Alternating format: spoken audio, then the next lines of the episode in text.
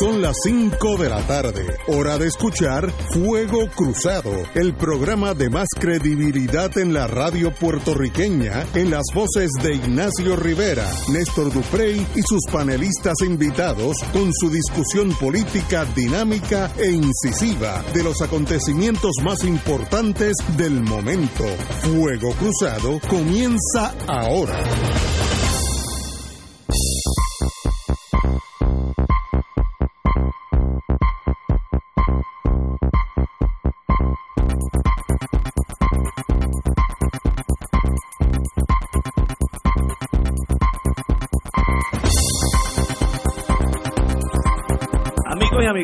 A fuego cruzado después de un interludio de unas 22 horas, porque empezamos a las 17 horas.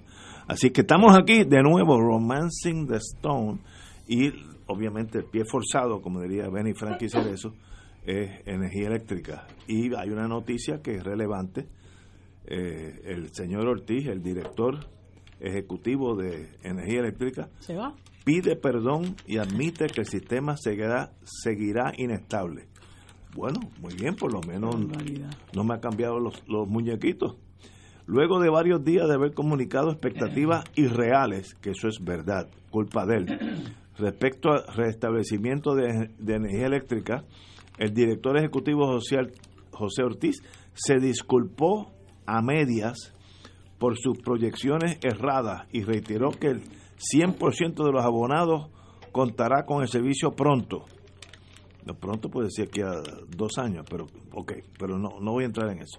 No obstante, mientras más preguntas contestaba en la conferencia de prensa desde la fortaleza, en la que estuvo acompañado de la señora gobernadora, los presidentes legislativos y, y alcaldes, Ortiz abundaba sobre los problemas que todavía enfrenta la corporación pública que se transfieren a sus abonados, como yo que no tengo electricidad.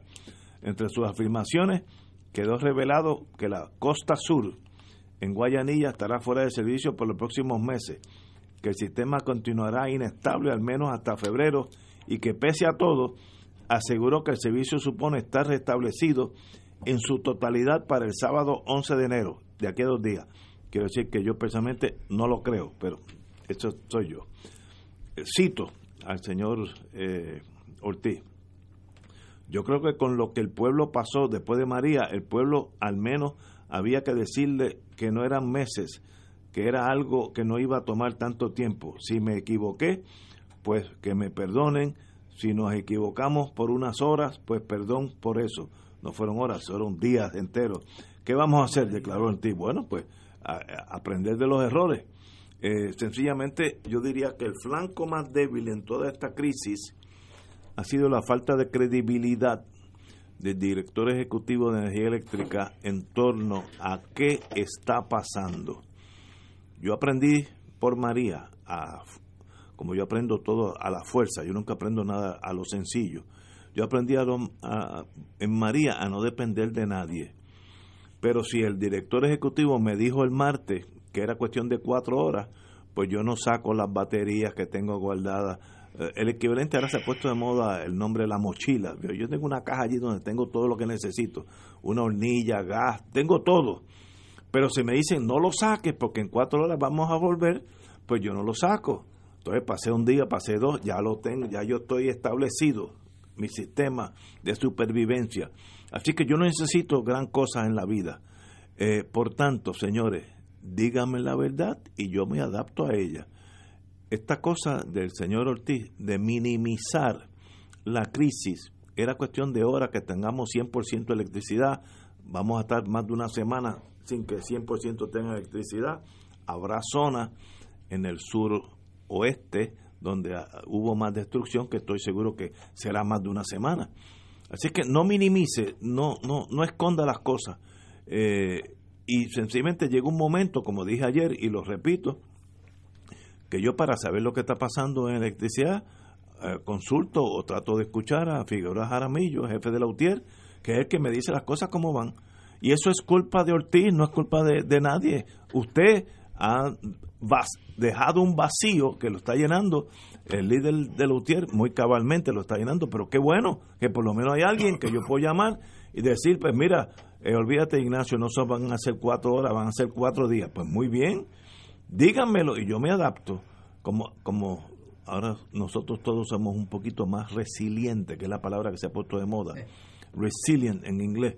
Eh, yo no necesito gran cosa. Después de María yo aprendí. Ahora díganme la verdad, yo me adapto. Este señor, yo diría, en todo este esquema, el punto más débil ha sido el señor Ortiz en energía eléctrica.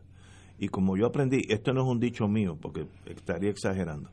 Yo aprendí en la General Electric, cometer un error no es un problema. No arreglarlo sí es un problema. En General Electric, si tú tenías un error y no movías tu ficha para corregir ese error, el problema era tuyo y era, la, era severa General Electric contigo. Y aquí la gobernadora tiene un dilema. Estoy siendo ahora tal vez emocional, que este programa no, no es para eso. Si cometió un error la señora gobernadora, una decisión de ella, de tener a Ortiz heredado, porque era heredado, tener al señor Ortiz heredado de la pasada administración, bueno, si cometió un error, lo cometió. Ahora, si no lo arregla, el problema es de ella. Entonces, eh, toda la culpa le cae a ella, porque ella puede arreglarlo esta tarde si desea. Nadie es imprescindible en el mundo, así que no, no, no vengan con la teoría de que este señor es el único que puede salvar el sistema, porque si se lo traga un platillo volador, el sistema más o, más o menos va a seguir mañana igual. Así que el problema, señora gobernadora, es suyo si no arregla este problema que se está tornando suyo. Néstor. Cuando pasó el huracán María, hace dos años, yo recuerdo que en las primeras horas se hablaba de la buena comunicación que estaba llevándole al país el gobernador Ricardo Rosselló. Sí, por eso yo digo que la historia es implacable, ya verás por qué. Cuando comenzaron los cuestionamientos sobre el manejo del gobierno al tema del el paso de María, y la lentitud en la recuperación, todo se concentró en la Autoridad de Energía Eléctrica. Y la figura de Ricardo Ramos, ¿se acuerdan de Ricardo Ramos? Sí, ¿o no? Que era director de la Autoridad de Energía Eléctrica, eh, encerró en sí misma toda la molestia del gobierno de, de, la ciudadanía con el gobierno de Puerto Rico por la lentitud en la recuperación del país tras el paso de María. Y nos fuimos dando cuenta que Ricardo Ramos no era el único. Y que la lentitud en el, la recuperación del servicio eléctrico en aquel momento no era el único problema. Y lo fuimos descubriendo trágicamente para el país, con la secuela de corrupción que eso trajo. Yo voy a enumerar cinco problemas que hay ahora mismo. Y no pretendo hacer una lista exhaustiva. Cinco problemas que en las últimas 24 horas se han estado comentando insistentemente en el país sobre el manejo del gobierno ante el desastre ocurrido por el, el, azote de dos terremotos de alta intensidad. El tema de la Autoridad de Energía Eléctrica, que no es solamente la lentitud en la en recuperar el servicio para el país, las decisiones que se tomaron las horas previas al, azote de este terremoto, cuando ya se estaban sintiendo movimientos sísmicos en la región sur del país desde al menos el 28 de diciembre. Particularmente la decisión que se tomó con la central de Palo Seco y la tardanza en que esa central entrara al sistema en el día de ayer y en el día de hoy. Además de eso, la actitud de las generadoras privadas de energía. Y lo tercero, ¿cómo es posible que a esta hora, a las 5 de la tarde, del tercer día luego del azote de estos dos terremotos, no se sepa la magnitud de los daños en la central Costa Sur? Y la gobernadora diga una cosa, José Ortiz diga otra cosa, el amigo Ángel Figueroa Jaramillo dice una tercera cosa, ayer escuchaba al amigo Ricardo Santos diciendo una cuarta cosa. Oye, la central Palo Seco no es en Australia. Hoy yo escuché a la gobernadora decir que a ella le prohibieron el paso a la central de Palo Seco por razones de seguridad. a la gobernadora de Puerto Rico. Imposible que eso. No, no, eso lo dijo Wanda Vázquez hoy. Eh, jerárquicamente. No, no por eso, eso lo dijo Wanda Vázquez hoy. Eso con el tema de la Autoridad de Energía Eléctrica. Vamos al tema de las escuelas. Y estoy yendo de lo más a largo plazo a lo más a corto plazo. El tema de las escuelas. Hoy se han estado recibiendo llamados de alerta de directores escolares que están señalando la chapucería que se está haciendo con la llamada inspección de las escuelas de cara al inicio del semestre escolar. Hablando de inspecciones de 15 minutos, de inspecciones que llegan ya con los documentos preparados, que básicamente son pro forma, y ni hablar de la negativa de la gobernadora, de la gobernadora, de que organismos independientes participen de la inspección de las escuelas. Es absurdo que el gobierno de Puerto Rico no permita que ingenieros estructurales independientes, y yo no pretendo cuestionar las credenciales del ingeniero Carlos Pesquera, quien conozco es mi amigo, y como ingeniero estructural es reconocido en el país, pero Carlos Pesquera no es ni el mejor ni el único ingeniero estructural en Puerto Rico. Podrá ser uno de los mejores, pero aquí hay muchos ingenieros estructurales en este país. Aquí hay un colegio de ingenieros donde básicamente hoy el secretario de la gobernación, Antonio Pavón, le faltó el respeto, diciendo que la opinión del colegio de ingenieros era igual que la opinión de cualquiera. Eso no es Y eso no es así. Eso no es cierto. Eso en el tema de las escuelas. La tramitación de la declaración de emergencia por parte del gobierno de Puerto Rico con el gobierno federal. Ayer se dio a conocer que había un error en el trámite de la declaración de emergencia del gobierno de Puerto Rico ante el gobierno federal y que no habían incluido la solicitud de dinero para la reparación de los hogares afectados por el paso de este sismo. ¿Y para qué pidieron dinero entonces? ¿Para qué pidieron dinero entonces en el gobierno de Puerto Rico? Y la respuesta de la gobernadora, vuelvo, de la gobernadora hoy, es que ella tenía que verificar y que ella ha estado en comunicación con el director de FEMA. Ajá.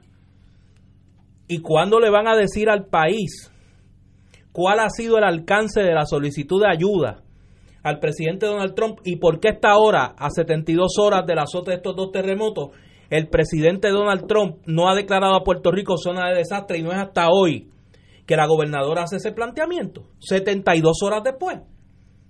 Y ella no lleva hablando con el, con, el jefe de gabinete de Casablanca, que odia a los puertorriqueños, dicho por él, Mike Mulvaney.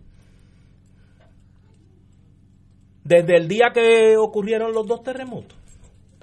Eso con el tema, los tres temas a largo plazo, los que hay más tiempo para resolver. Ahora voy a los de corto plazo. Oiga, ¿cómo es posible que a 72 horas del azote estos dos terremotos, todavía haya gente durmiendo en estacionamientos públicos en el sur de Puerto Rico. En las plazas públicas, sí. En las plazas públicas de Puerto Rico. A la intemperie. Donde la gente está clamando por casas de campaña, por agua, por agua. ¿Y dónde está el director de acueducto? Que hoy señalaba el alcalde de Peñuelas llorando que Peñuelas es uno de los pueblos más afectados por el paso de, por, por el azote de estos dos terremotos. Y que nadie ha ido a Peñuelas a verificar nada. Y que hoy los alcaldes se tuvieron que parar de una reunión con la gobernadora por la falta de respeto de los funcionarios del gobierno de Puerto Rico, la secretaria de la familia, que para colmo de ironía es Tutuado, uno de los pueblos más afectados, monitoreando desde San Juan ayer monitoreando desde San Juan la seria crisis de salud mental, de inestabilidad emocional de niñas y niños que están durmiendo en la calle y no puede coger un vehículo y presentarse en el área sur de Puerto Rico. Cuarto asunto, el quinto asunto. Oiga, ¿cómo es posible que a esta hora la gobernadora no sepa cuántos municipios se han afectado con el paso, con, el azote de estos dos terremotos. ¿Cuántas carreteras se afectaron? ¿Cuántos edificios públicos y edificios privados que son edificios que reciben gran cantidad de personas se han afectado? ¿Qué? Que la inspección de la infraestructura de este país toma 72 horas. Esto no es Australia. Esto no es Australia. Y digo todo esto porque nosotros tenemos la responsabilidad de no ser nuevamente víctimas del operativo de relaciones públicas, de los mismos que estaban detrás de Ricardo Rosselló y hoy están detrás de Wanda Vázquez. Ya está bueno de retratos, ya está bueno de selfies, ya está bueno de operativos mediáticos, de sonrisas que lo que esconden es incompetencia e ineptitud. Tienen que responderle al pueblo de Puerto Rico y no solo José Ortiz. José Ortiz es un incompetente y un mentiroso. Pero aquí hay muchos problemas muchos problemas, muchas interrogantes producto de la de estos dos terremotos que nadie ha podido contestar. ¿Y a quién le toca contestar? Sí, a la gobernadora. A la gobernadora. Porque ella es la que tiene que llamar a capítulo a los jefes de gabinete. Y si la secretaria de la familia no puede coger un vehículo y presentarse donde están las niñas y niños de este país pasando por una seria crisis emocional, hay que despedirla. Y si el secretario de Educación no puede garantizar que se inspeccionen de verdad las escuelas, así se atrasa el semestre escolar, un mes, dos meses, lo que sea. Hay que despedirlo. Alguien aquí tiene que responder por la falta de diligencia y la falta de sensibilidad con el dolor de la gente. No es posible que en Puerto Rico haya gente durmiendo en la calle en las noches y que el gobierno no sea capaz de proveerle ni tan siquiera lo mínimo para poder tener una angustia por lo menos digna. La angustia de esperar si la tierra va a temblar o no, que la pasen con dignidad. Porque a la angustia le suman la indignidad de tener que dormir a la intemperie. Eso no puede ser.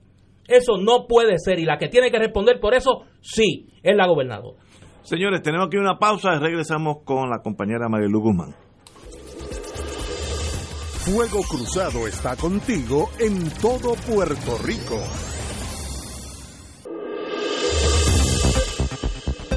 Y ahora continúa Fuego Cruzado.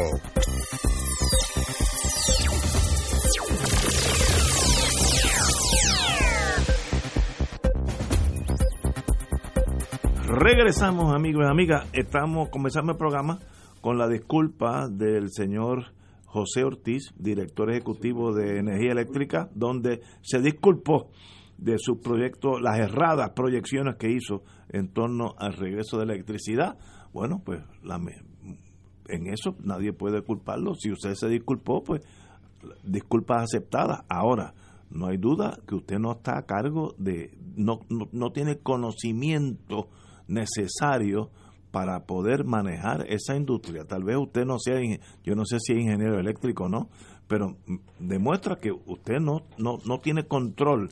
Cuando dijo que los mega eh, generadores eh, ya estaban en línea, no estaban ni conectados con, a, palo seco. Eso, eso es una cosa inex, inexcusable, porque usted no es jefe de eso y usted no sabe que los generadores no estaban ni conectados al sistema. Eh, y eso son cosas que se demuestra que usted no está on top of things, usted no tiene control de la Pero si ahora mismo, para pasarle el micrófono a Marilu, ahora mismo, en dos periódicos, en El Vocero y en Metro, José Ortiz, el mismo José Ortiz, dado fechas diferentes para cuando le va a restablecer el servicio de energía eléctrica. Depende de dónde tú leas, mira. En serio, no estoy vacilando. mira, si lo lees, si lees el vocero, el titular, una historia de Ayesa Díaz Rolón. El sábado habrá energía para todo el mundo. Si lees Metro, dice tomará hasta mañana viernes, al menos, la restauración del servicio eléctrico. A ese nivel. Pues yo cojo la del sábado. Por eso. porque es la. Mira, y sábado si tenemos suerte. Yo lo veo para martes o miércoles. Oye, sería gracioso si no estuviéramos lidiando con la vida de la Con seres humanos, seres humanos. Compañera. Fíjate, eh, yo creo que eh, nuestro país necesita más que una campaña de relaciones públicas. Y estas tragedias, que es triste que sean las tragedias las que nos enseñen tanto, pero estas tragedias nos enseñan realmente quién está a cargo de manejar el país. Eh, cuando ocurrió lo del huracán María, que muchos no esperábamos ¿verdad? la magnitud del azote de ese, de ese fenómeno atmosférico, eh, nosotros tuvimos que pasar por la tragedia eh, de, de, ver cómo se despilfarraba el dinero, cómo se le daba la espalda a la necesidad imperiosa de la gente de tener energía eléctrica, mientras la Autoridad de Energía Eléctrica negociaba por 40 largos días un, un contrato con una gente totalmente inepta eh, que se llamaba Whitefish. Y yo no sé a estas alturas la cantidad de millones de dólares que le dieron a esa gente que venían de, una, de un bosque de Montana y solamente tenían dos empleados y el, el contrato más cuantioso que habían tenido era de un millón de dólares. Después ya empezamos a conocer lo que pasó posteriormente con Cobra, Cobra incluso tratando de arreglar eh, unos uno, eh, problemas que tenía con energía eléctrica, lo que hizo fue que tumbó eh, la luz en, en, en, otros lugares y creó unos apagones tremendos. Y así por el estilo fuimos viendo la gran ineptitud y la gran mediocridad que a la que nosotros estamos sometidos como pueblo con la gente que nos gobierna. Ricardo Ramos tuvo que salir, después llegó el otro señor justo, me parece que era su nombre, eh, después ya sabemos lo que pasó con aquel señor que se ganaba 400, Walter Higgins, 450 mil dólares, y el otro que se pretendía ganar 750 mil dólares hasta que finalmente se trajeron a José Ortiz para que se ganara 250 y lo que hizo fue traerse a Pérez Canaval y empezar a repartir chavos en contrato. Y yo no sé qué es lo que tiene José Ortiz. Francamente, yo no sé qué amarre tiene la gobernadora con José Ortiz. Porque lo menos que debía haber hecho al día de hoy era despedirlo. Inmediatamente haberlo despedido. Y ella eh, no solamente empieza el, el, el, el trámite de, la, de las relaciones públicas, que fue lo que pasó inmediatamente ocurrió, que yo no se lo cuestiono, hizo lo que tenía que hacer, pero el asunto no se puede quedar ahí. El problema es mucho más serio, porque nosotros cuando pasamos por estas situaciones nos damos cuenta no solamente de la mediocridad y la ineptitud de la gente que nos gobierna, sino de la pobreza en la que vive nuestro pueblo, lo olvidado que vive nuestra gente porque ahí es que realmente se manifiesta cuando empieza el sufrimiento producto de la consecuencia del evento atmosférico que nos azotó. Y en el caso de María empezamos a ver la gente que se quedó sin techo, la gente que se quedó sin casa, mucha de la gente que tuvo que emigrar, la gente que perdió los negocios, mucha gente que tuvo que cerrar porque no pudo levantar más su negocio. Y en este caso estamos viendo la fragilidad de las condiciones en las que viven muchos hermanos y hermanas en el país, que lo hacen, como decíamos el martes pasado, porque no tienen de otra, porque aquí el Estado ha claudicado a garantizarle a la gente los derechos más básicos, básicos como es una vivienda, que usted le garantice una vivienda segura a la gente. Y lo que han hecho los gobiernos de turno es dejar a la gente a su suerte. Y la gente ha hecho lo que ha podido y lo que ha podido no puede aguantar eventos atmosféricos, eventos naturales de esta índole. No los puede aguantar. Y entonces ahora esa gente que es relativamente pobre y pobre, están hoy, como decía Néstor, durmiendo debajo de las estrellas. Y eso es una tragedia mayor. Eso es peor todavía, porque encima de la precariedad económica, tienen que sufrir la indignidad y tienen que sufrir el dolor. Y entonces comienzan los problemas de salud mental. Y cuando venimos a ver, aquí todo está al garete. Porque las carreteras empiezan a sufrir, los puentes empiezan a sufrir, las escuelas empiezan a sufrir, las viviendas empiezan a sufrir, los negocios empiezan a sufrir y la gente empieza a afectarse emocionalmente. Y aquí no hay para ayudar a la gente ahora a reparar sus viviendas, no aparece el secretario del Departamento de Transportación y Obras Públicas, yo estoy, estoy dando lo que no tengo por conocer de su paradero. El secretario de Educación se mofa de la gente porque lo que hizo fue faltarle respeto a la gente al decir que un 95% de las escuelas no cumplían con los códigos de construcción y después venir a decir que todas las escuelas se habían inspeccionado después de María, como si con eso subsanara lo que había dicho previamente, que lo que ha hecho es poner a la a los niños, a los padres y a los empleados del sistema de educación pública en incertidumbre, porque ahora nadie se atreve a meterse en una escuela. Y el problema es que la, gobernadora no toma acción. Nosotros tenemos que vivir con esa mediocridad, nosotros tenemos que vivir con ese desdén, nosotros tenemos que vivir con esa indiferencia. Y uno se pregunta, pero ¿y por qué el pueblo tiene que volver a pasar por lo mismo? Porque yo particularmente me siento en regresión a, a, a, lo que pasamos en el huracán María, cuando veíamos a la gente en el Co-Entertainment Center burlándose del país, viviendo en un mundo de fantasía mientras la gente estaba sufriendo.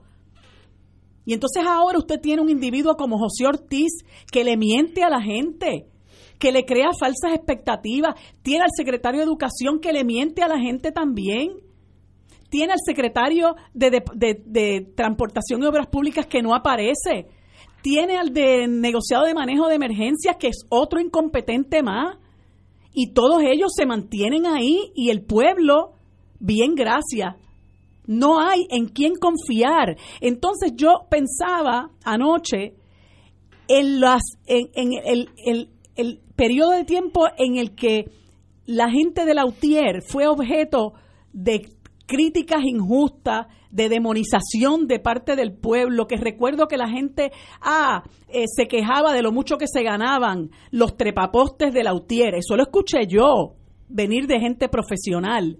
Pues mire, esos trepapostes de Lautier son los que han estado ahí, hombro con hombro con el país, restaurando el sistema, arriesgando sus vidas. De hecho, han muerto más empleados de Lautier, celadores de Lautier que policías en este país.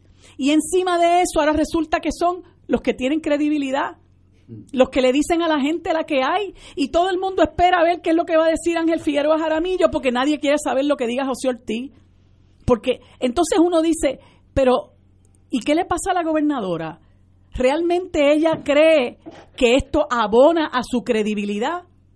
Porque ahora no solamente es una ejecutiva que iba a estar 18 meses más, ahora ella es una candidata y tiene que levantar su credibilidad porque ahora mismo la tiene bastante lastimada. Y, creo que nuevamente estamos en la posición en la que solamente nos teníamos unos a otros Ahora usted mira todas las redes sociales y la cantidad de gente que está haciendo acopio de suministro, la cantidad de gente que está haciendo gestiones para ir a dar ayuda, no solamente material, sino espiritual y emocional. Porque hace falta mucha ayuda emocional y la salud mental de este país es algo que ha estado eh, relegado a un décimo plano en el país y por eso es que la gente está en la forma que está, porque no tiene las destrezas, porque estamos frágiles emocionalmente, porque todavía sufrimos del síndrome de estrés eh, postraumático del huracán María. Y el, eh, el, el Estado, el gobierno, vive otro mundo, vive otra realidad, no está en sintonía con el sufrimiento y el dolor de nuestra gente. Y por eso es que tenemos que salir los que estamos afortunadamente en mejor posición y con mayor conciencia y solidaridad a darle la mano a los hermanos que sufren. Hoy leía yo de, una eh, persona de Ponce el dolor que le causaba ver a viejitos deambulando por Ponce, porque ha habido dueños de égidas que los han dejado a su suerte. Y si es cierto lo que dice Néstor, que no lo estoy poniendo en duda, pero de ser, eh, si, es, es cierto eso, de que la secretaria de la familia está monitoreando lo que ocurre desde San Juan, cuando hay viejitos a su suerte, viejitos desamparados, niños durmiendo en el piso, eso es inconcebible. Es para votarlos a todos de una vez, para votarlos porque no sirven, son unos incompetentes y son unos mediocres y le están faltando el respeto al país una vez más. Lo triste es que lo hacen flagrantemente en tiempos de mayor miseria y en tiempos de mayor necesidad. Y eso no lo podemos seguir tolerando. Tenemos que ir a una pausa, regresamos con Fuego Cruzado. Fuego Cruzado está contigo en todo Puerto Rico.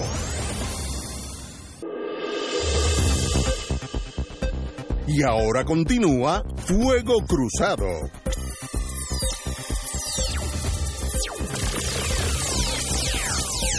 Quiero añadir algo que yo tuve la ventaja de hace muchos años, hace 10, 15 años, al final de mi carrera en la Guardia Costanera. La Guardia Costanera, Costanera tuvo un ejercicio en Puerto Rico de muchos distritos. Necesitamos lugares para vivir, los, marinos que venían. Y le pedimos a la ayuda a la Guardia, a, la Guardia Nacional, ¿cómo se llamaba? El González Vale, ¿se acuerda del general González Vale? Que es un historiador. An officer es el, es el historiador de Puerto Rico. No sabía eso. Pues, an officer and agent. Yo lo conocí como militar. Eso es así. Y él, nos general de la Guardia Nacional. y él nos prestó tres casas de campaña donde en cada una podían, acostados porque tenían su, su catre, sus camillas de esas portátiles, podían caber 50 personas. Gigantesca, color verde, olivo, bien alta. Esa, eso todavía está allí. Eso ya debiera estar en Guayanilla, ya, esas carpas. Así que si el, guardia, si el jefe de la Guardia Nacional, la, la gobernadora, no se lo ha pedido, él tiene que ir a donde ella decir, mire, yo tengo esta capacidad, pues yo sé que esas carpas están allí, porque eso no se vota. Y son gigantescas, de grande de una casa, pero de, de, de la tela esa militar. Así que para que esa gente no siga durmiendo en las aceras de sus casas, eh, lleve para el sur esas carpas momentáneamente con sus catres, eh, que son de esos colapsables, ¿no? Así que eso, como yo sé que lo tienen, porque nosotros lo necesitamos, y el general González Vale fue tan caballeroso que nos las prestó, eh, pues hoy eso debe estar ya en el sur, suroeste de Puerto Rico. Oye, que aquí desde el mismo 6, desde el mismo 7 de enero, ha habido ofrecimiento de ayuda del estado de la Florida, del estado de Nueva York. Yo estoy seguro que el gobierno de la República Dominicana, que siempre ha sido tan solidaria con Puerto Rico, si el gobierno de Puerto Rico no tiene, que yo estoy, que yo cuestiono si las tiene o no, no tiene la forma de adquirir esas casetas de campaña tiene maneras de recibirlas por otras vías. Yo sé que las tienen porque yo por las eso, usé. Yo las usé. Pero eso no puede ser. Eso no puede ser. es ineptitud o desconocimiento o ambas. Ahora, para cerrar este tema que es traumático, le voy a tomar la palabra a don José Ortiz. Y, como dicen Pero ¿cuál? ¿La que dice que es el viernes o la del sábado? El sábado habrá energía para todo el mundo. Mire, usted puso la palabra on the line. Yo se la tomo. Yo sé que no es posible que lo haga, porque ahí la zona más damnificada va a haber problemas de transmisión. Eso se llama Power Delivery System. Una vez que tú generas electricidad de un sitio, ¿cómo llega esa electricidad hasta la bombilla tuya? Si se cayeron los postes, si cayeron las líneas, las subestaciones, pues no va a llegar a Guayanilla, donde están más afectados. Así que no diga cosas que nos gustaría que fueran verdad. Eh, cito, el sábado habría energía para todo el mundo, porque va a haber sitios en Puerto Rico que no va a haber energía por muchas semanas, porque hubo un terremoto, señor, no es culpa suya tampoco. ¿Por qué la gente que tiene esa visión política dice yo le voy a decir al pueblo lo que quieran oír? No, díganos lo que la, la realidad y yo me adapto a la realidad. Si yo estoy en Guayanilla y estoy durmiendo en la acera, no me diga que todo va a estar bien para el sábado, porque no va a estar bien para el sábado, señor. Y me emociona y eh, eh, es más, voy a cambiar de eso.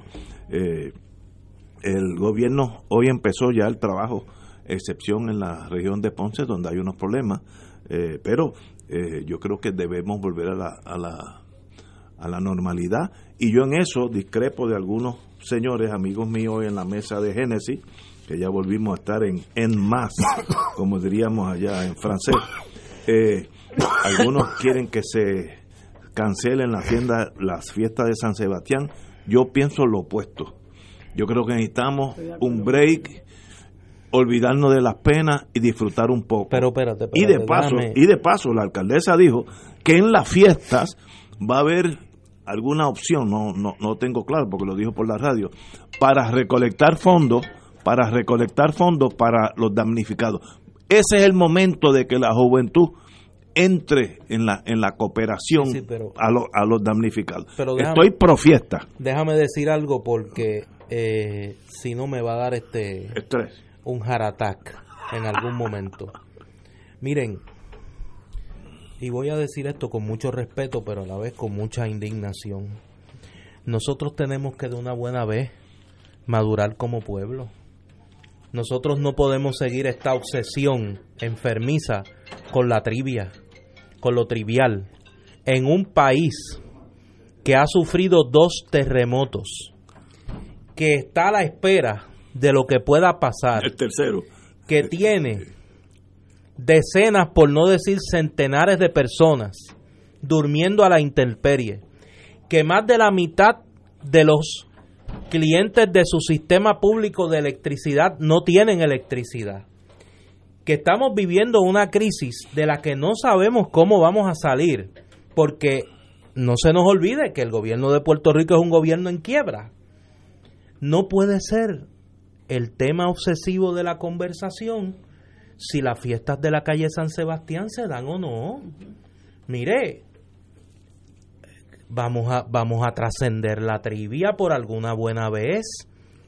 El otro tema hoy que tiene obsesionada a alguna gente es si David Begnot, el periodista de CBS, tiene privilegios en la cobertura sobre los periodistas puertorriqueños.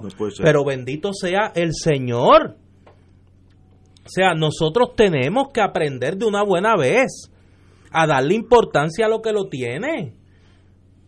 Mira, yo escuchaba a, un analista que dijo una gran verdad.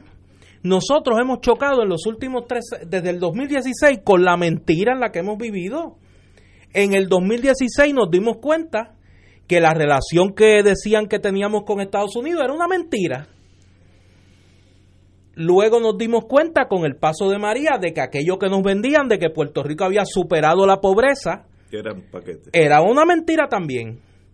Y ahora lo último que nos habían dicho, que este país gozaba de una infraestructura extraordinaria. Ahora hemos visto que todo es mentira. Nosotros hemos vivido en una ficción.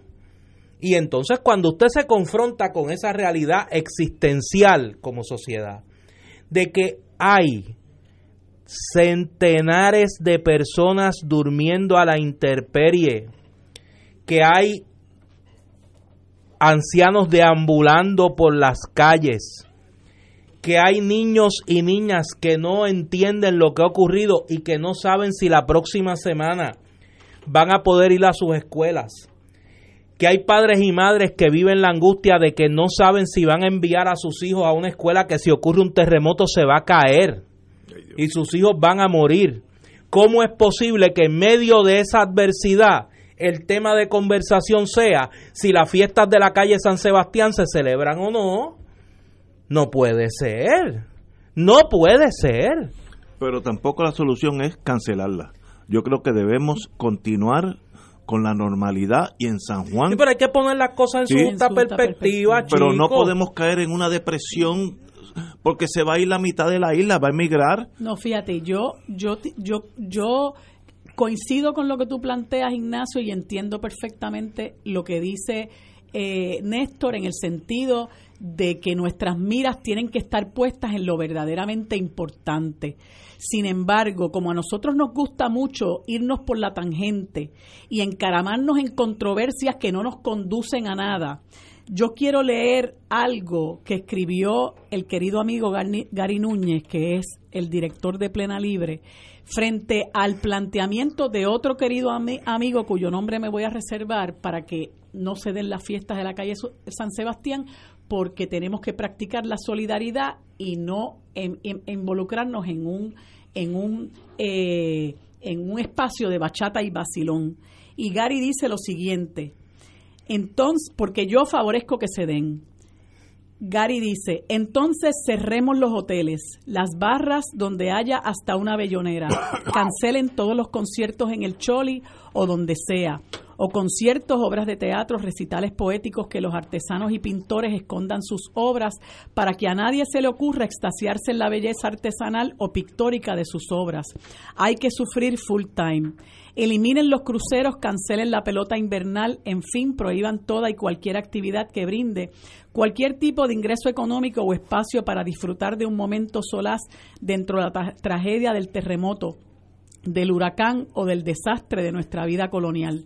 De paso, privamos a miles de personas, artistas incluidos, de ganar un sustento para sostenerse ellos, ayudar a otros y hasta en el caso de los artistas realizar una aportación valiosa a la reafirmación de nuestra identidad nacional, lo que resulta curioso porque han sido los artistas, no los partidos o movimientos políticos en todas las ramas de la manifestación cultural, los que han permitido que este pueblo pueda verse a sí mismo como una nación con identidad propia y única. Los artistas y la cultura son la base de la nación, particularmente aquellos de nosotros cuyo compromiso y vocación está indudablemente amarrado a la reafirmación nacional. Pero no importa, eliminemos la posibilidad de la solidaridad desde la alegría. Muy bien. Mire, señores, no podemos rendirnos ante la adversidad. Nosotros vamos a triunfar. Pueden venir 14 terremotos más y nosotros vamos a triunfar Así que no nos rindamos porque caemos en esta depresión colectiva y vamos a estar, bueno, la solución es, como me dijo alguien muy cercano a mi vida en estos días, ah, hay que pensar en emigrar de Puerto Rico. No, no, no, no. Aquí no importa la adversidad. Oye, eh, como hablar es fácil y hacer es más difícil.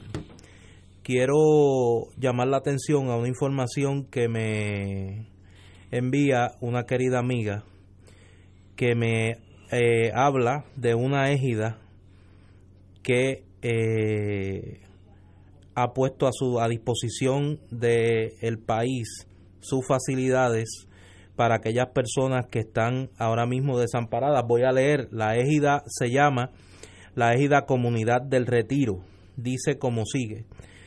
Afortunadamente, el servicio de energía eléctrica ha sido restablecido en Comunidad del Retiro. Nos solidarizamos con nuestros hermanos de la zona sur por la situación que viven al momento y esperamos que la calma cubra sus corazones. Si conoces damnificados mayores de 62 años que no tengan vivienda, por favor comuníquense con nosotros llamando al 787-763-2154 o al 787-763-2708.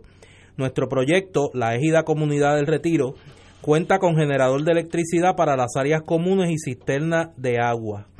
Estamos a la mejor disposición de asistir como mejor sabemos a nuestro país. Repito, esta es la égida Comunidad del Retiro que pone a su a la disposición de damnificados mayores de 62 años sus facilidades para que puedan eh, pernoctar ahí mientras eh, encuentran un albergue más seguro. El número es el 787-763-2154 y el 787-763-2708. Eh, ahí tienen un ejemplo. Yo hacía un llamado hoy eh, a los profesionales de la conducta. Eh, las escenas que uno está viendo son muy, muy duras, muy desgarradoras en el área sur. Eh, y además de la ayuda material hace falta mucha ayuda emocional. Y me parece que en ese sentido los profesionales de la conducta pueden darle un gran ejemplo al país, de todos los partidos, de todas las ideologías sociales, de todas las procedencias eh, religiosas o eh, ausentes de ellas. Me parece que cuando el país necesita hay que responder al llamado, cada cual como mejor crea que puede ayudar. Recordemos que no somos una comunidad de individuos, somos un país donde en algún momento tiene que prevalecer el bien común. Un país que no importa la adversidad, vamos a triunfar. Una vez que tú percibes eso, eres indomable. Así que no nos rindamos y si hay que celebrar, celebramos y si hay que llorar, lloramos, pero todos somos uno. Mira, tengo otro mensaje aquí de la Fundación Pediátrica de Diabetes. Eh, si saben de algún paciente pediátrico con diabetes tipo 1, que tenga necesidad debido al terremoto, favor de informarlo para canalizar la ayuda y apoyo. El número es el 787-633-6373. Esa es la Fundación Pediátrica de Diabetes que también está en la mejor disposición de ayudar a aquellas niñas y niños eh, que sean pacientes de diabetes y que tengan necesidad de su tratamiento. En torno a ayudar, tenemos algo que el Provost Marshall nos va a traer. Sí, mira, dentro de ese espíritu, de este ambiente de solidaridad y de ayuda a las personas que han sido afectadas por este terremoto, quiero anunciar que el Club Rotario de Río Piedras, como parte de su programa comunitario y de ayuda a los más necesitados, estará recogiendo y recibiendo artículos de primera necesidad, como comida no perecedera, eh, pampers de adultos, eh, pasta de dientes y otros productos similares.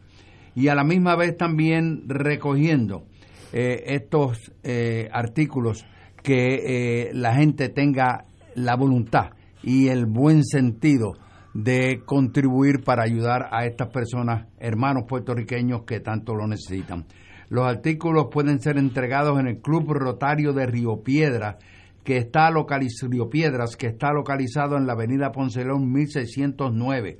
Eso es en la antigua carretera de Caguas, avenida Poncelón, pero en la antigua carretera de Caguas, próximo a la entrada de la urbanización El Cerezal y donde está el Seguro Social también. Para estos propósitos pueden llamar a Alex Marrero, a Grisel Brenes, a eh, Nitza Morales, a Nelmaris Pérez, a los teléfonos 787-368-7330, al 642-7250, al 787 587-3197 en cualquier momento. Agradecemos y exhortamos a ese corazón boricua que es tan generoso a que contribuyan a este esfuerzo para llevar esta ayuda a esta gente que tanto lo necesitan y que obviamente están en una situación bien, bien delicada. Así es que contamos con ustedes. agradecemos. Y voy a aprovechar que el Provost Marshall dio ese anuncio para decir que el próximo sábado 11 de enero, a partir del mediodía, de 12 a 3 de la tarde. Todos, ¿ah? Todos vamos a tener electricidad, según Ortiz. Sí, pero aunque no tengamos, eh, nosotros en la Casa Soberanista afortunadamente sí tenemos. Aquí en la Vamos a estar de 12 a 3 de la tarde eh, la Casa Soberanista frente a la Placita Ruppel, también haciendo acopio de artículos necesarios para nuestros hermanos y hermanas de la zona sur. Eh, pues ya muchos de ellos se han eh, detallado por ahí, pero principalmente eh, hace falta, hacen falta catres, hacen falta frisas, hacen falta carpas, hacen falta neveritas, agua, alimentos no perecederos y todas esas cosas que ya nosotros estamos acostumbrados a acumular para, para llevárselos a, los hermanos y hermanas de, de, la zona sur que están sufriendo mucho. Muy bien hecho por el, grupo MUS. Eh, y de paso, ya que estamos hablando de las ayudas, hay una noticia que es muy bonita de los alcaldes. Varios integrantes de la Federación de Alcaldes se pusieron ayer a la disposición de la gobernadora Vázquez para asistir a los municipios del sur afectados por los, terremotos que todos conocemos. Los alcaldes de Bayamón, Guainabo, Cataño, respectivamente, estarán ofreciendo ayuda a los municipios de Yauco y Guánico. Por el momento, Guayanilla, uno de los pueblos más afectados no está incluido. Bueno, debieron incluirlo también, no sé por qué. Bueno, no, no me digan que es por política porque me va a dar un ataque al corazón. Según indicaron en conferencia. No, no diga eso que me da me da sentimiento más. Porque me duele tanto que mejor no. Pero los alcaldes vuelve post María y vemos lo mismo. Los alcaldes son la primera línea de defensa en, la, en las tragedias de esta nación no es el gobierno central, no son los políticos, son los alcaldes, los que están allí.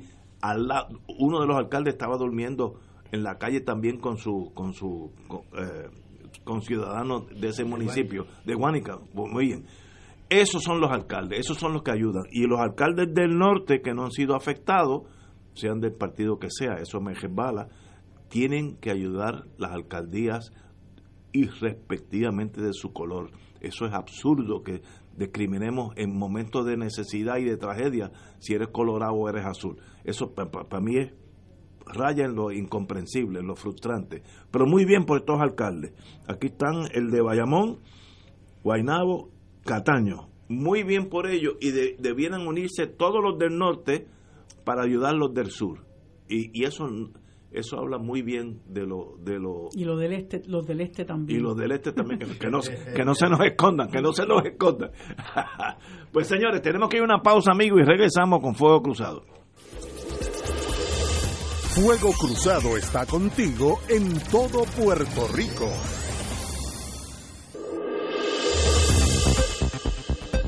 Y ahora continúa fuego cruzado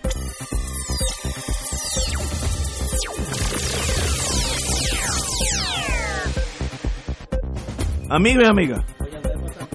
los distinguidos invitados que tenemos aquí. Me informan que la Orquesta Sinfónica de Puerto Rico va a dar, por aquello de las actividades, va a dar un concierto este próximo sábado a las 4 de la tarde, un concierto gratis para el pueblo a la, en la plazoleta del Centro de Bellas Artes donde se van a estar recibiendo donaciones de artículos de primera necesidad para los eh, damnificados de la región sur del país. Eh, repito, la Orquesta Sinfónica de Puerto Rico va a dar un concierto gratuito para el pueblo este sábado a las 4 de la tarde en la plazoleta del Centro de Bellas Artes, donde se estarán recibiendo donativos de artículos de primera necesidad para las personas afectadas por eh, los dos terremotos de esta semana.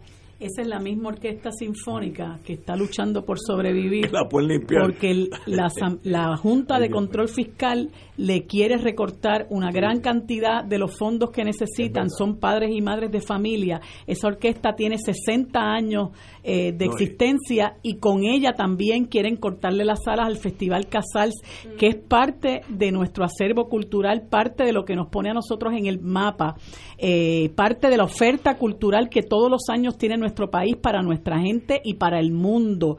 Y la Junta de Control Fiscal, que le importa tres pepinos angolos nuestra cultura y nuestra identidad como pueblo, quiere acabar de destruir eh, la Orquesta Sinfónica y el Festival Casals, igual que han hecho con otras entidades culturales. Y la Orquesta Sinfónica está ahí presente, ayudando en esta ocasión, como lo hizo a través de toda la isla en, en luego del huracán María. Así que toda actividad cultural hay que apoyarla. Eh, porque también a través de la, de la expresión cultural se manifiesta la solidaridad.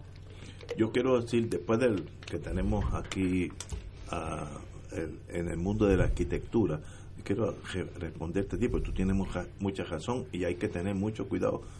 ¿A dónde va esa ayuda? Porque hay tumbólogos en el de aquí a Guayanilla, hay varios peajes políticos donde te pueden tumbar la mitad de la de que tú me Por eso hablamos ahorita. Tenemos con nosotros un privilegio tener el amigo Eugenio Ramírez, presidente de la Interamerican, eh, Asociación Interamericana de Arquitectos.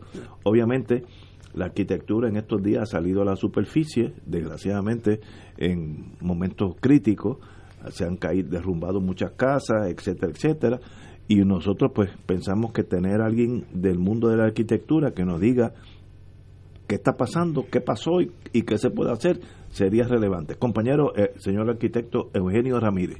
Un placer, muchas gracias eh, por tenerme aquí. Eh, Ignacio, primero que, todo te, aclaro, es el Instituto Americano de Arquitectos. AIA, el American Institute of Architects. Capítulo de Americano de Arquitectos. Correcto, capítulo de Puerto Rico. Pues para mí un placer estar aquí. lamentablemente en estas en esta situación, ¿no? donde tenemos que hablar sobre el efecto de estos terremotos en Puerto Rico y sobre todo me interesa como, como presidente del Instituto Americano de Arquitectos, capítulo de Puerto Rico, llevar a cabo eh, un poco de un trabajo de orientación y un trabajo de eh, colaboración eh, con las personas que están necesitando nuestra ayuda en este momento. Nosotros como profesionales de la construcción, los arquitectos y los ingenieros, tenemos una responsabilidad de atender, ayudar y poder responder y tratar de brindar un poco de, de seguridad a la comunidad ante esta situación que sabemos que nos saca a todos de nuestro de nuestra paz, de nuestra tranquilidad, porque es sumamente inesperado, es algo que no estamos no sabemos cómo actuar, se ha hablado mucho eh, sobre la mochila, se ha hablado mucho sobre cómo, cómo responder y protegerse, pero hay una realidad también que es que, que viene después del terremoto. Estas estructuras han sufrido daños, Eh, estas ahí- estructuras... Ahí, ahí es donde estamos. Ya pasó el terremoto. ¿Y ahora qué? Pues estas estructuras han sido afectadas, están en un estado que necesita ser evaluadas antes de ser habitadas nuevamente. La gente está durmiendo en las calles y eso lamentablemente, ¿verdad? Eh, eh, es entendible porque el nivel de desesperación que hay al no saber si uno está seguro en su casa, en su hogar, es algo que de- verdaderamente desespera a la gente. Nosotros los arquitectos ingenieros, eh, los ingenieros estructurales, eh, ingenieros civiles, arquitectos, tenemos un conocimiento que viene por nuestra educación, por nuestra práctica, que sabemos y entendemos cómo es que las estructuras se deben comportar y podemos identificar daños. Y podemos identificar si la estructura es segura o no es segura y cómo hacerla segura o si hay que condenar la estructura o de qué manera atenderla para que la gente pueda volver a la, a la normalidad. Eso es algo que en lo que tenemos que responder ahora. Nosotros como, como Instituto Americano de Arquitectos hemos ofrecido y hemos puesto a la disposición del Estado eh, y ya nos están eh, llamando y nos- tenemos ya que el sábado vamos un grupo de arquitectos para allá. eh, una lista de profesionales que se cualificaron eh, cuando vino María, luego de María, tomamos un entrenamiento que se llama el SAP, el eh, Safety, eh,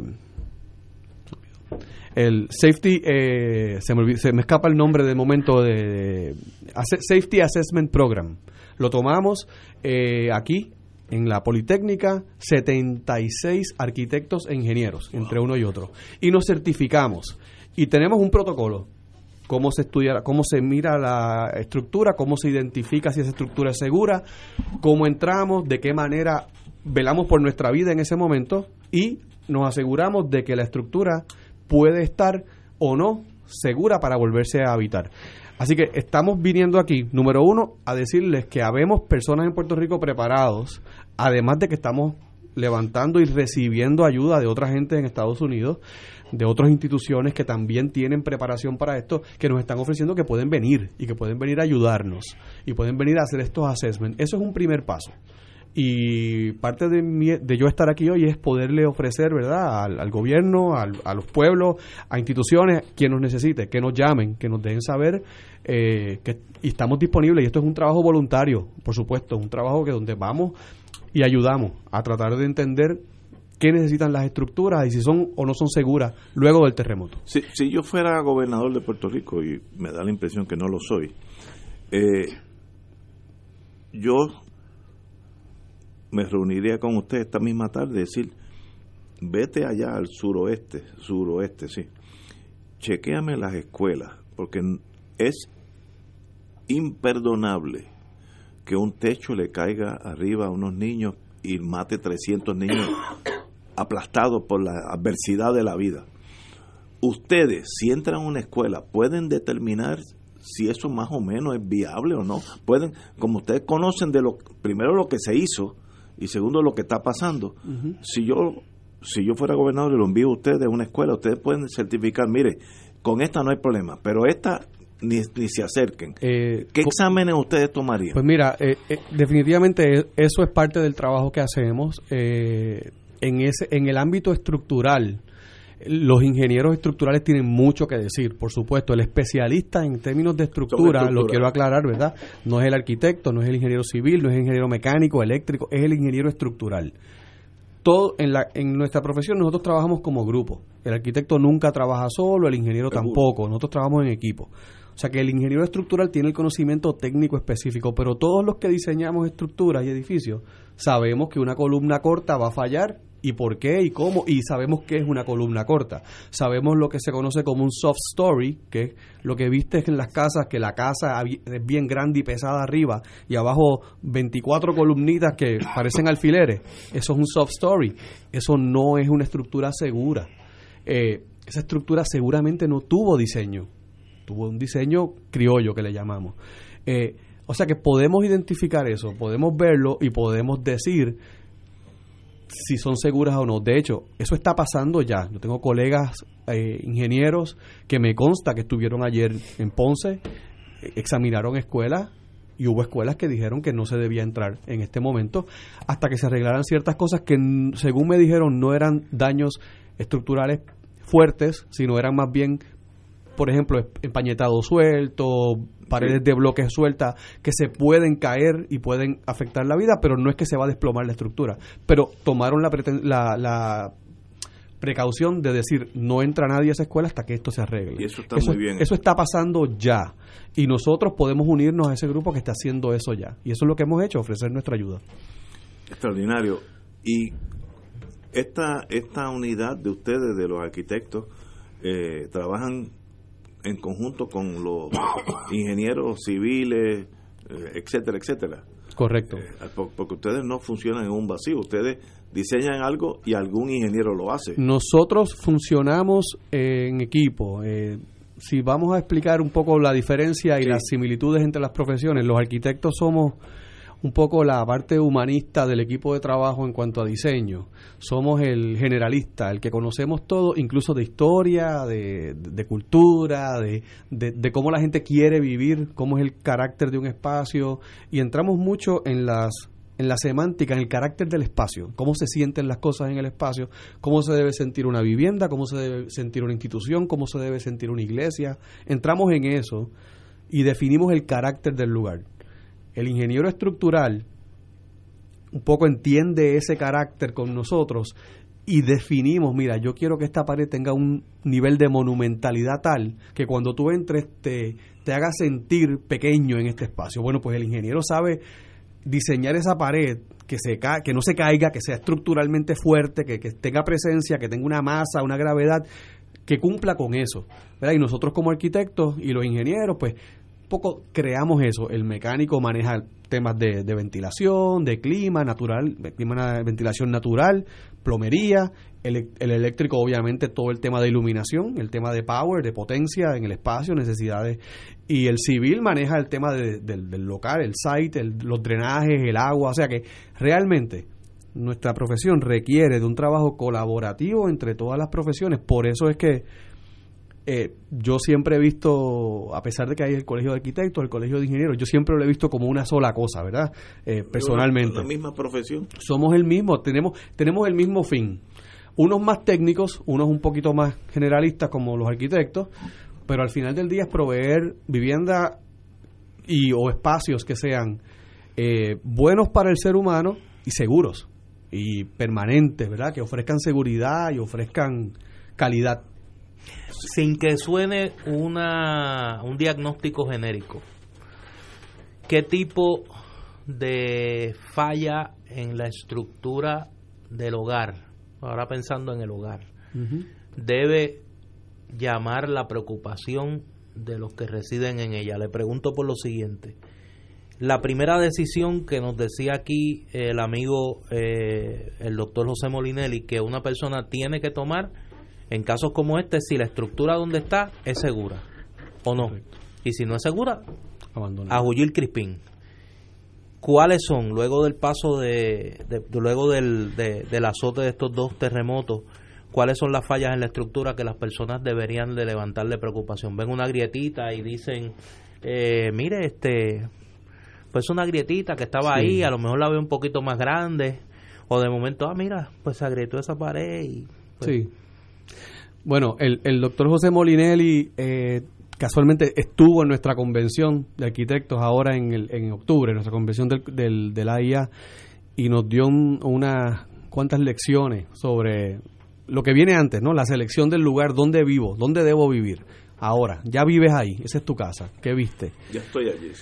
Eh, primero que todo, yo te diría que es importante eh, tratar de evaluar desde afuera si la estructura es una estructura segura en cuanto a su nivel eh, de exposición en cuanto a las columnas o la base, la zapata de la estructura. Quiero decir con esto, ¿vives en una estructura terrera o vives en una estructura que está levantada en zancos en un segundo piso?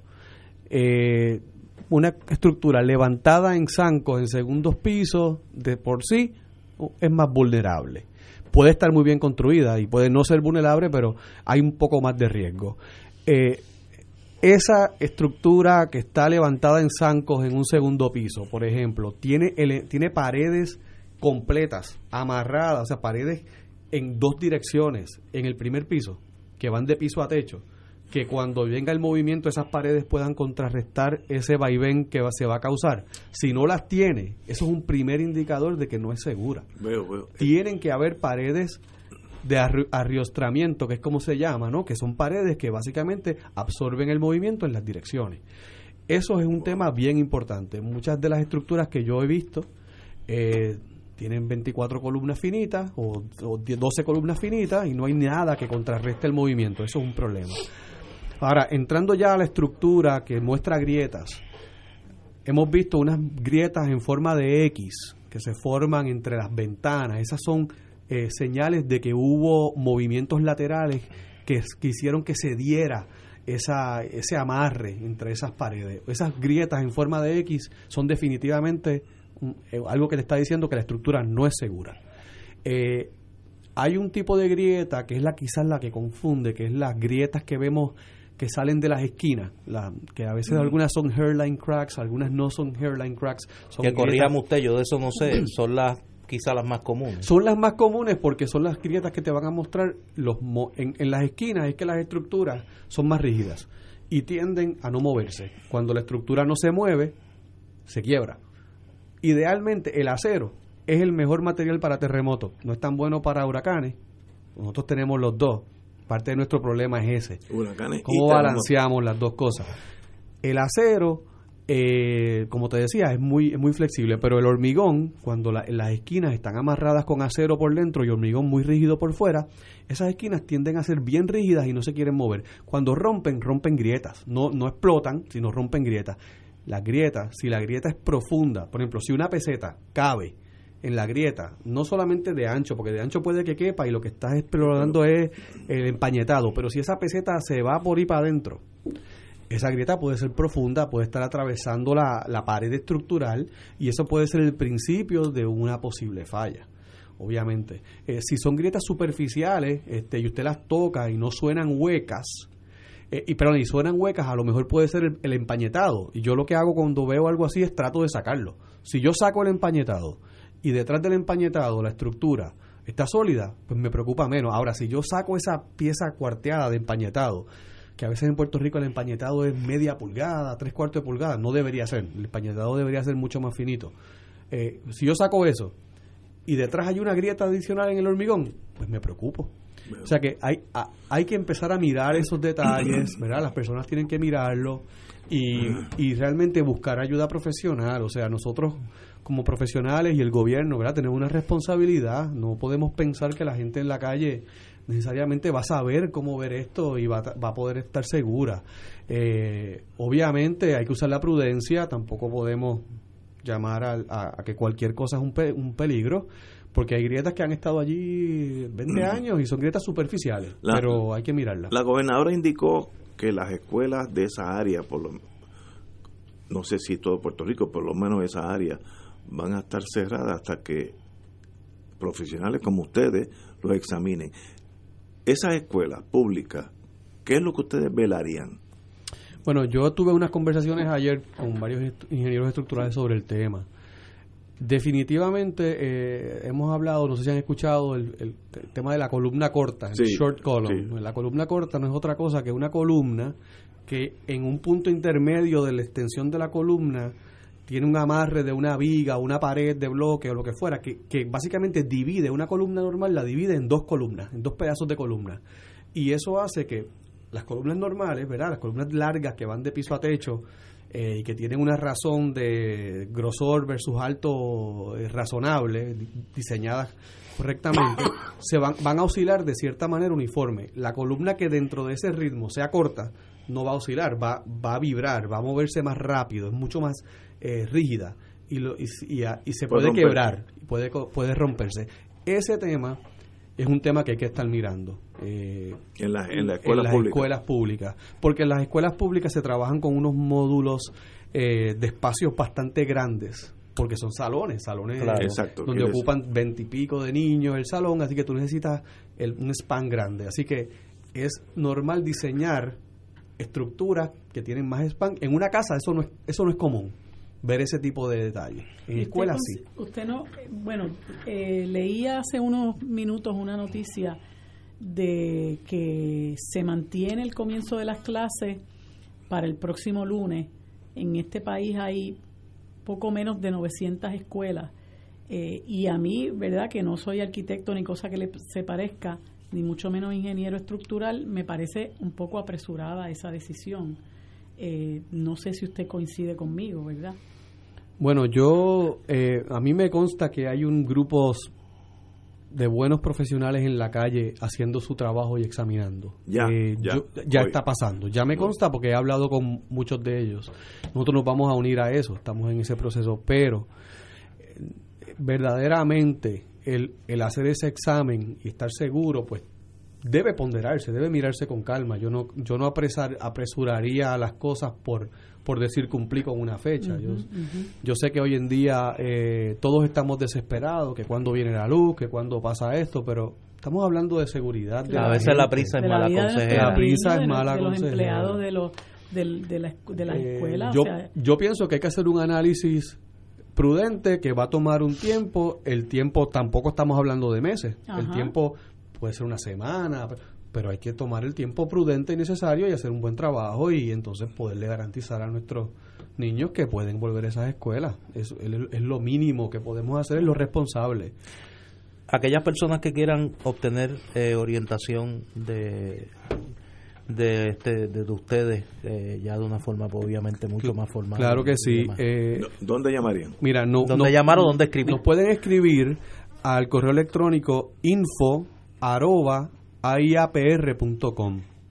Ese es nuestro correo electrónico. el Info arroba A AIA PR PR.com. com. Info arroba aiapr.com. Eh, y ahí con mucho gusto eh, le estaremos contestando, estaremos eh, haciendo el mayor, mayor esfuerzo por ayudar, que es lo que en este primer momento eh, nosotros los arquitectos eh, podemos hacer.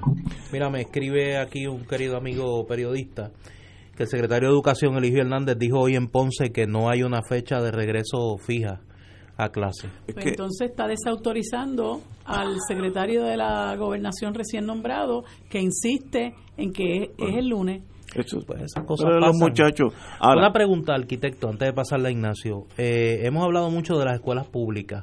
¿Los colegios privados se están, se están mismo. evaluando igual? Los Eh, colegios se están evaluando, me consta también, eh, varios, varios amigos han estado visitando colegios, a mí me han llamado también, eh, y se están evaluando. Los responsables ahora mismo, todo el mundo está teniendo el cuidado. Yo por lo menos sé de mis vecinos de la Academia del Perpetuo Socorro estaban eh, atrasaron el, el inicio del, del semestre porque están inspeccionando Pero la academia. en la vida todo es relativo.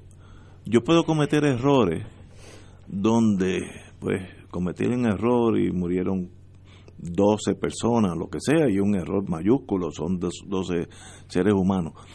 En las escuelas públicas, tiene, públicas y privadas, tiene la magnificación de esa tragedia, porque en un momento dado puede haber 500 niños en esa escuela y si se cae va a matar 300 de unas en segundos. Por tanto, el margen de error ahí es cero.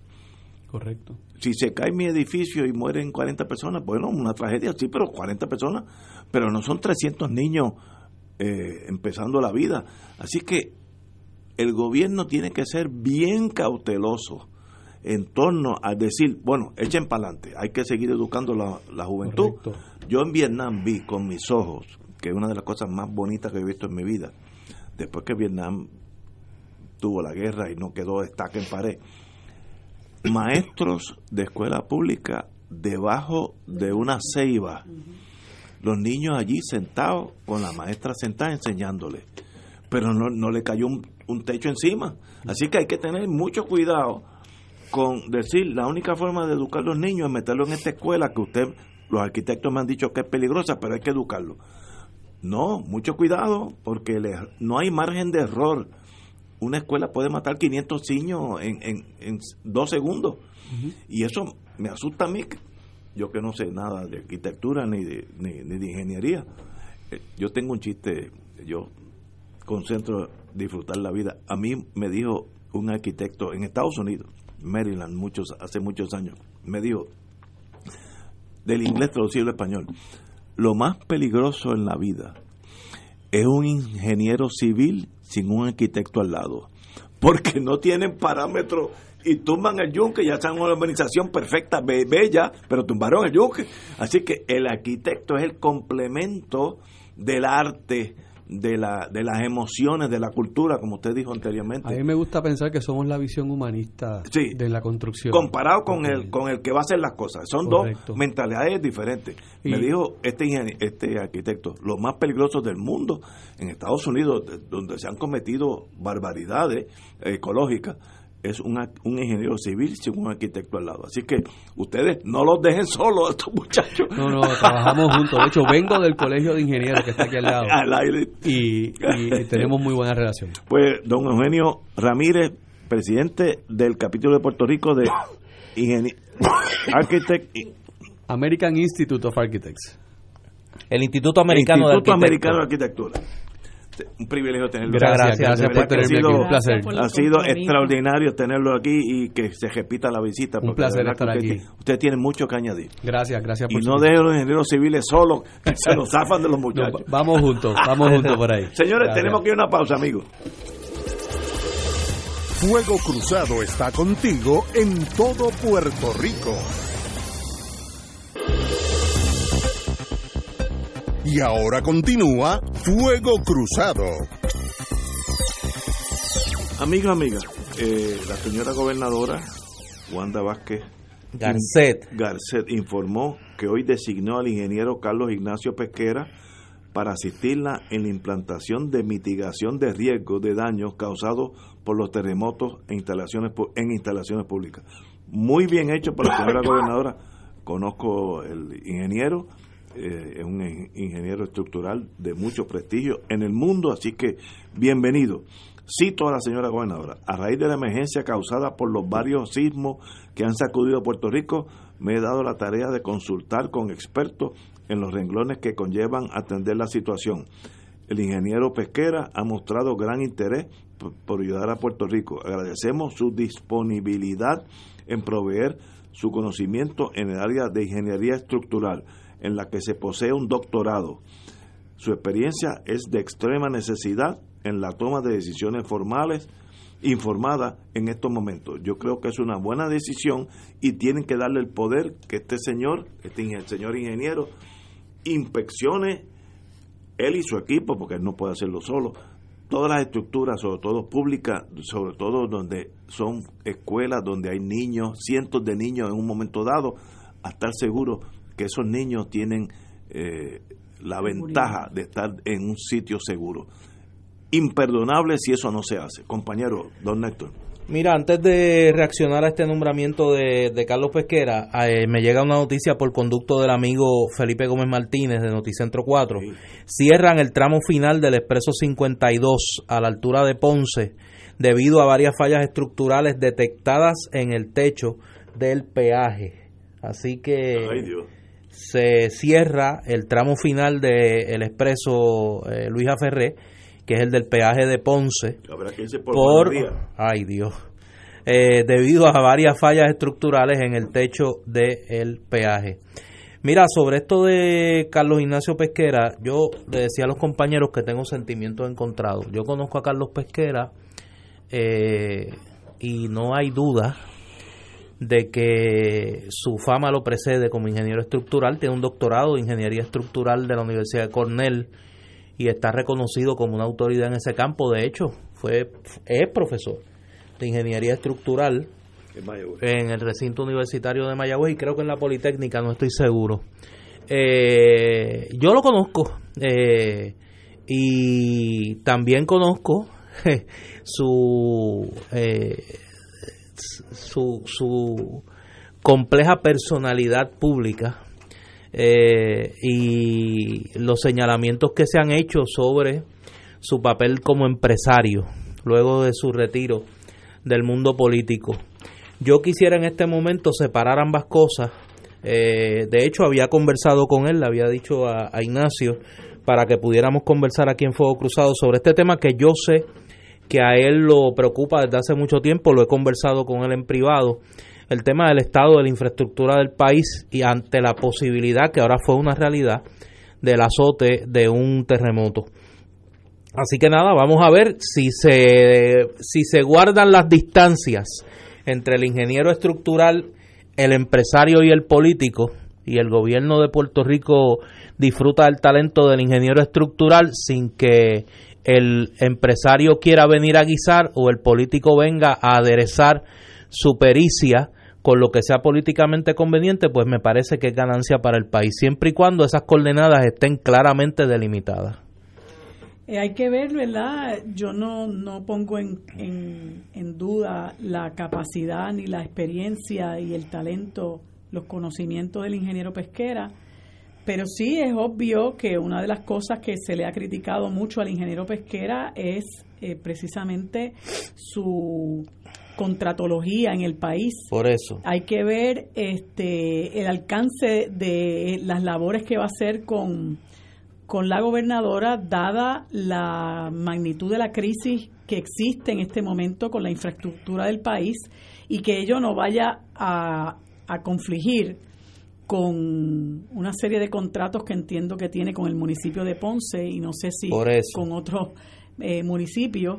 Eh, esperemos que realmente esto sea un asunto eh, que el ingeniero pesquera atienda con la responsabilidad que merece, que no, no la pongo en tela de juicio, pero tengo que decir que es algo que a mí me preocupa porque independientemente de las cualificaciones que tenga, eh, lo hemos visto eh, muy, muy goloso eh, con, con la contratología en el país. Por eso es que planteo que siempre y cuando las colindancias estén delimitadas. Correcto. entre Tú lo dijiste de otra forma. Claro, no, porque yo trato de, verdad, yo lo cojo suave a veces.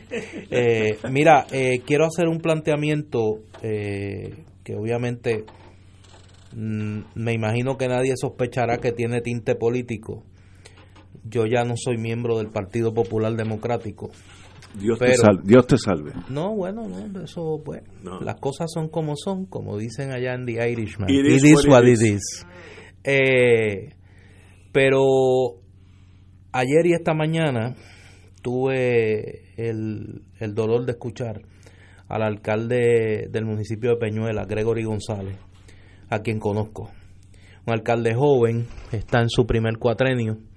Y al igual que Nelson Torres Jordán, el alcalde de Guayanilla, que no es santo de mi devoción, pero reconocí temprano en esta crisis eh, la gran diligencia que está teniendo.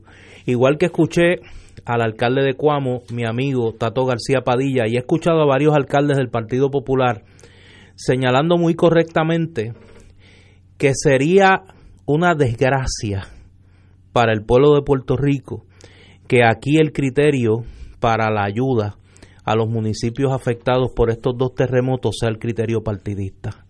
Escuchar al alcalde de Peñuelas hoy eh, prácticamente ahogado en llanto, diciendo que en Peñuelas hay una situación donde ellos están prácticamente solos, escuchar los empleados del municipio de Peñuelas eh, angustiados porque el edificio, el, el, centro municipal de Peñuela está seriamente comprometido y no pueden hacer eh, su trabajo allí. Eh, y que la ayuda que en Peñuela se estaba repartiendo por el gobierno de Puerto Rico la estaba repartiendo el candidato alcalde del PNP de Peñuelas. Eso es una mezquindad que raya en el delito. Es una mezquindad que raya en el delito. Y me parece a mí que si la gobernadora, aunque le preste el podio al presidente del Senado, para como presidente del PNP, como se nos olvida que estamos en un régimen de partido único, pues él es el que preside el partido único. Él es el verdadero jefe de este gobierno. Pero si por lo menos pudiesen guardar las apariencias y no ser tan mezquinos políticamente, de que la ayuda a los municipios del Partido Popular sea repartida por los alcaldes del Partido Popular, que fueron electos por el pueblo de Puerto Rico. Me parece que es lo mínimo que en, en clara esencia democrática debe ocurrir. Y esta situación del municipio de Peñuela es una cosa inaudita. Y yo no quiero pensar que como en María, porque recordemos que la historia es implacable, recordemos como en María los furgones que se desaparecieron terminaron, miren, abanicos en un bingo de un candidato alcalde del PNP en Loíza. Así terminó parte de la ayuda que se recogió para los damnificados del huracán María. Yo no quiero pensar que ya estamos viviendo la segunda parte de ese saqueo al pueblo de Puerto Rico. Mi llamado, independientemente, repito, todo el mundo sabe, yo abandoné el Partido Popular. Lo que no abandoné es la decencia y el defender en este micrófono las cosas como son. El mínimo sentido de justicia obliga a que los alcaldes sean del Partido Popular o del PNP, que son los responsables de brindarle a su gente la mínima atención en una crisis como esta, sean los que reciban la ayuda. Y mi llamado es que en el caso particular de Peñuela está alcalde joven, igual que en el caso de Guayanilla, igual que en el caso de Guánica y todos los municipios afectados, no se, no se utilice el criterio partidista, esa indignidad como, como la manera de repartir la ayuda a la gente, porque no es al alcalde al que le da la ayuda, es a los ancianos que están a la intemperie, es a los niños que están a la intemperie, es a los, los verdaderos afectados por esta tragedia. Hay momentos en la historia de un país donde no hay espacio para la política. Para la mezquindad. Para la mezquindad, no, no. Que no se puede ser mezquino, chico. Tiene que ser un país unido en esta en esta tragedia. Y luego en el noviembre, diciembre del año, de, este año, en noviembre, mejor dicho, pues votamos por el que usted quiera. En este momento no hay espacio para eso. Tú no eres ni colorado, ni azul, ni verde, ni, anaranjado, el color que tú quieras. Todos somos puertorriqueños. Y el niño que está viviendo a la intemperie en, esa, en el suroeste de Puerto Rico no tiene colores, es un puertorriqueño. Y al que no ayude a esa persona no debe ser puertorriqueño, debe estar fuera del país. Pero la política va por encima a veces, la política chiquita, lo que dice los americanos, the little politics, la política chiquita, a veces brinca esas cosas. Usted no puede ser así de cretino. Una, una cosa que yo experimenté en, en María, y es la cautela que tiene mucha gente de donar cosas, en un caso de una multinacional que me llamó porque yo tenía algunas raíces con ellos, me dijeron, no se la queremos dar, la ayuda que iban a mandar, no la queremos dar al gobierno. Dime a quién se la damos. Y pues le di varias opciones, el municipio de San Juan, Caritas, que es la, ayuda Caritas, el, de, brazo de, ayuda de, la Iglesia Católica, de, varias, y una protestante, etcétera. Finalmente no, no voy a decir a quién se la dieron, pero cuidado con estos grupos de pequeños que están de la mejor buena fe, recolectando víveres y, y pañales, lo que sea, y dárselo a un político porque se puede tumbar la mitad yo no confío en los políticos. Dénselo a instituciones que usted sepa que son serias.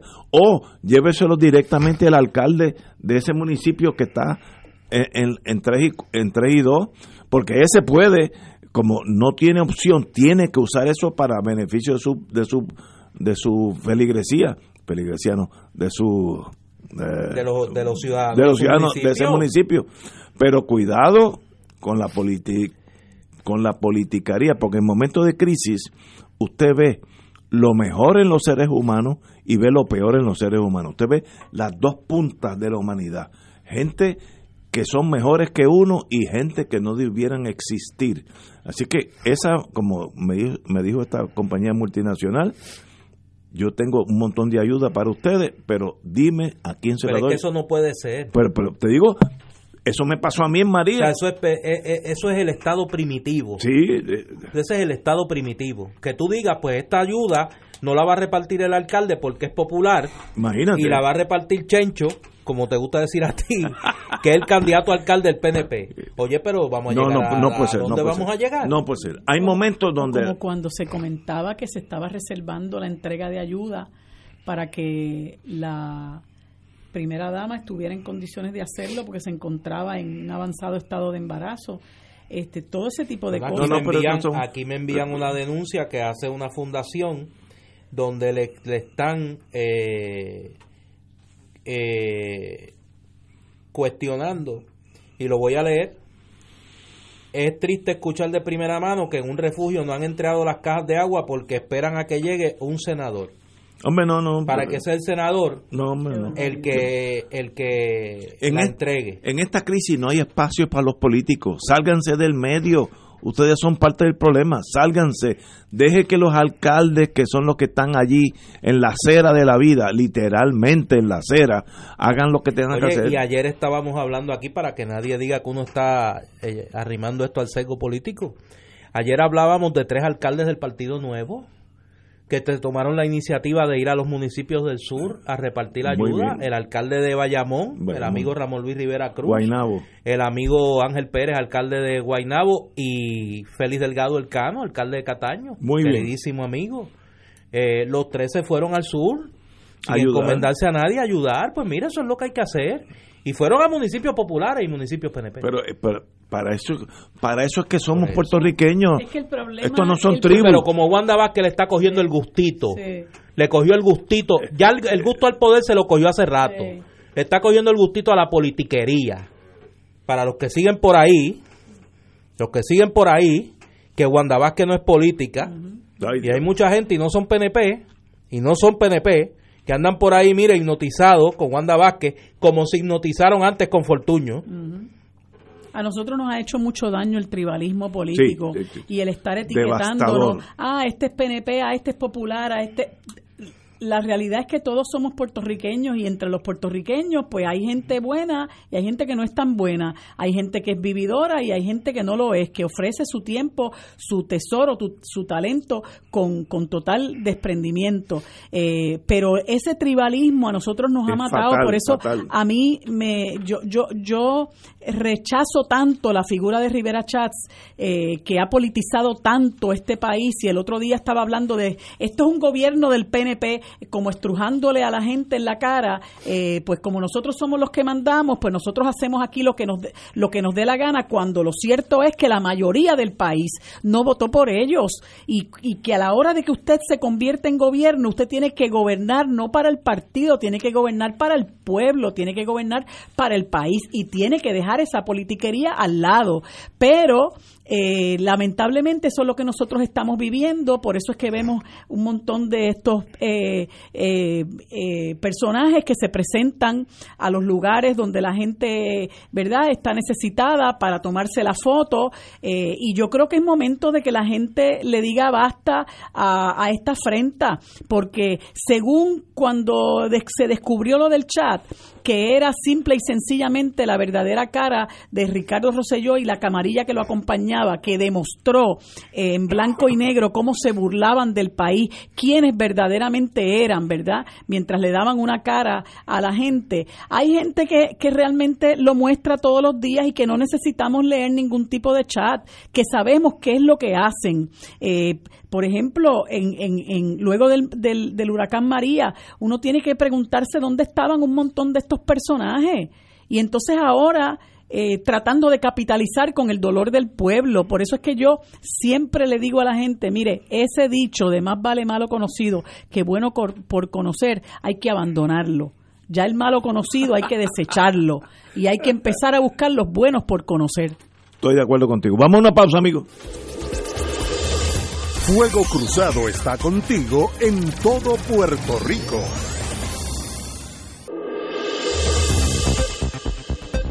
Y ahora continúa Fuego Cruzado. Regresamos, Boys and Girls de Fuego Cruzado. El director del FBI en Puerto Rico, Douglas Leff, se trasladará a una nueva posición fuera de Puerto Rico, confirmó la agencia. Eh, ya yo me enteré, aunque no aparece aquí en la prensa, pero llegará mañana, eh, ¿Qué pasó ahí? que va a ser el jefe de la división de inspección de todo el FBI, todas las oficinas que ellos tienen en territorio americano y varias fuera de Estados Unidos, hay uno en México importante, etcétera, pero eso es aparte. Va a ser el jefe de, inspección, que es una de las divisiones de más prestigio eh, en, dentro de ese mundo. Eh, él llevaba aquí cuatro años y la rotación usual de los agentes es cuatro años, así que eh, coincide con su, con su mayoría de edad en Puerto Rico, quiere decir cuatro años, donde por lo regular los agentes si han hecho buen trabajo, escalan una posición más alta. Así que eh, hizo lo posible. Yo tengo algo que decir muy bien de él. Llegó aquí sin saber J de español y todos los días me dijo él a mí que, eh, que cogía clases a las 5 de la tarde porque quería aprender español y llegó un momento donde hablaba en español, lo cual es bien diferente a otros agentes que han estado aquí. Yo me acuerdo uno que se llamaba Anderson, estuvo aquí muchos años, más, mucho más de cuatro, ocho, diez años, no sabía decir sí o no en español.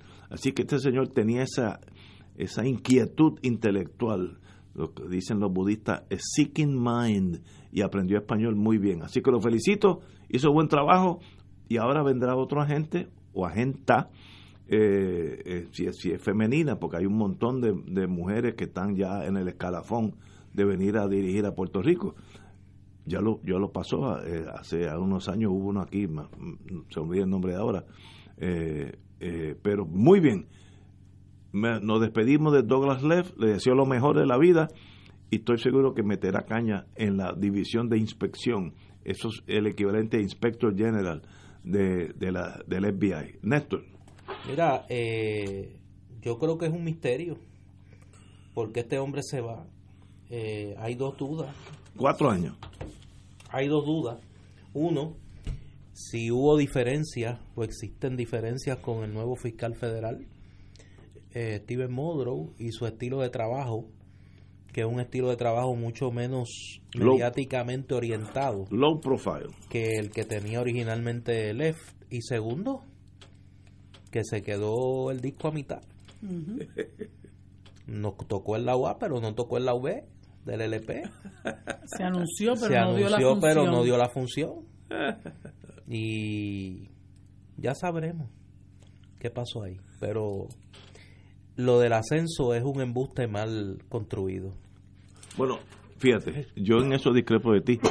Si fuera a cargo de una división de inteligencia, de el SWAT team, eh, pues eso, pues eso es embuste. Pero él va a estar a cargo de la división más importante dentro del sistema administrativo, que es la, el Inspector General dentro del FBI, una división de mucho prestigio y de mucho poder. Así que yo creo que este en realidad esta vez fue un ascenso. Ha habido otros que en realidad era para salir de los muchachos, pero eh, yo no creo, digo, yo no sé, estoy especulando, no creo en este caso. que le gustaba mucho hablar, doña Marilu, hablar en, los medios.